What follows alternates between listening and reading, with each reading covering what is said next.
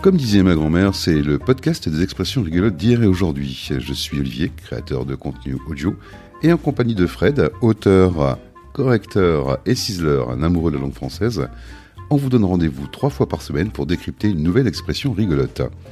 L'occasion en fait de nous retrouver chaque lundi, mercredi et vendredi dès 8h pour un moment de détente, de rire et de culture. Alors pour ne rien rater, ben, on vous invite à vous abonner sur votre plateforme d'écoute préférée, bah, Apple Podcast, Deezer, Spotify, YouTube ou Amazon. Vous pouvez bien évidemment nous retrouver sur Pinterest et on vous donne tous les liens dans la description de ce podcast. Retrouvez les coordonnées de Fred si vous voulez lui confier la correction, le ciselage ou la rédaction de vos articles bien référencés en SEO. Bien évidemment les miennes pour tous vos projets de création de podcast. Sans oublier sur le grill la seule émission en France qui donne de la voix aux entrepreneurs. Allez, on vous souhaite de prendre autant de plaisir à écouter cette émission qu'on en a nous avec Fred à l'enregistrer. On vous souhaite une belle journée avec, comme disait ma grand-mère. Alors ça va piquer un petit peu aujourd'hui, euh, Fred, surtout pour euh, Mémé, puisque tu nous as annoncé que tu allais nous parler de l'expression faut pas pousser mémé dans les orties. Bonjour euh, Fred.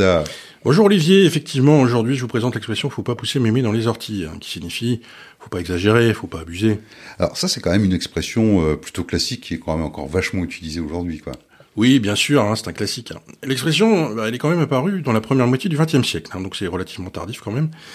Euh, c'est plutôt, sous sa forme courte qu'on a commencé à l'utiliser à cette époque. On disait juste, faut pas pousser pour dire euh, faut pas exagérer, faut pas abuser.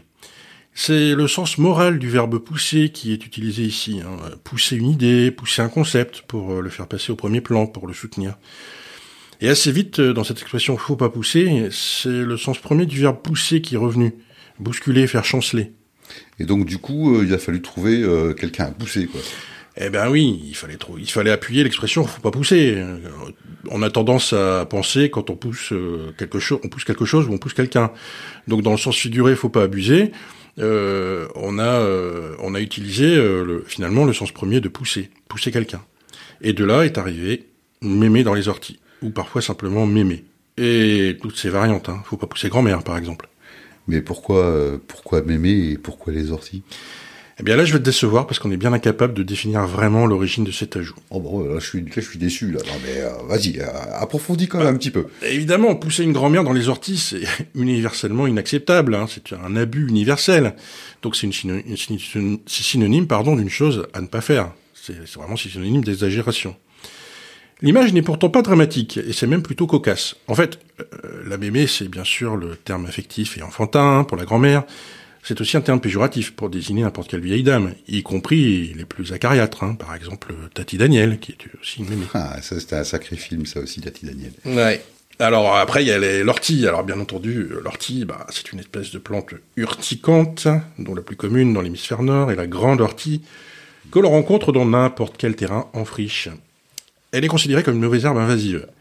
Et pourtant, c'est une plante comestible et médicinale, qui est considérée comme une espèce clé de voûte de l'écologie, notamment parce qu'elle nourrit plusieurs espèces de papillons en forte régression, et qu'elle est donc importante pour la biodiversité.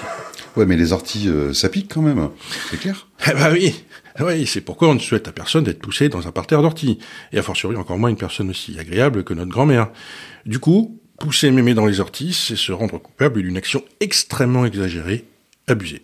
Après, toutes les mémés sont pas forcément super toutes sympathiques, hein, euh, c'est clair, mais euh, dans le même style, euh, on n'avait pas aussi, on a poussé un peu le bouchon trop loin ou... Ouais, pousser le bouchon trop loin, c'est la même chose, hein, c'est exagéré, c'est dépasser les bornes.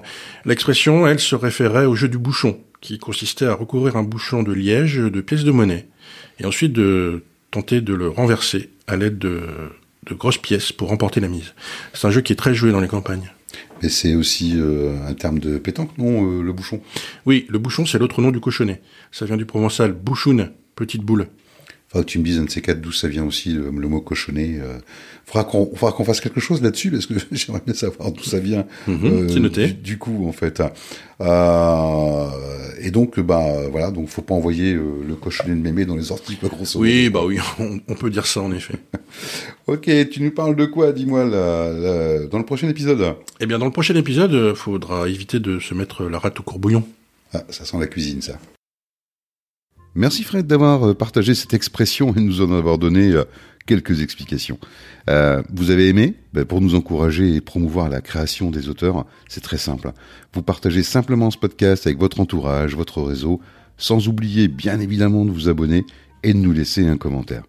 De votre côté, si vous connaissez une expression rigolote que disait votre grand-mère, ben faites-la nous parvenir, envoyez-la nous tout simplement.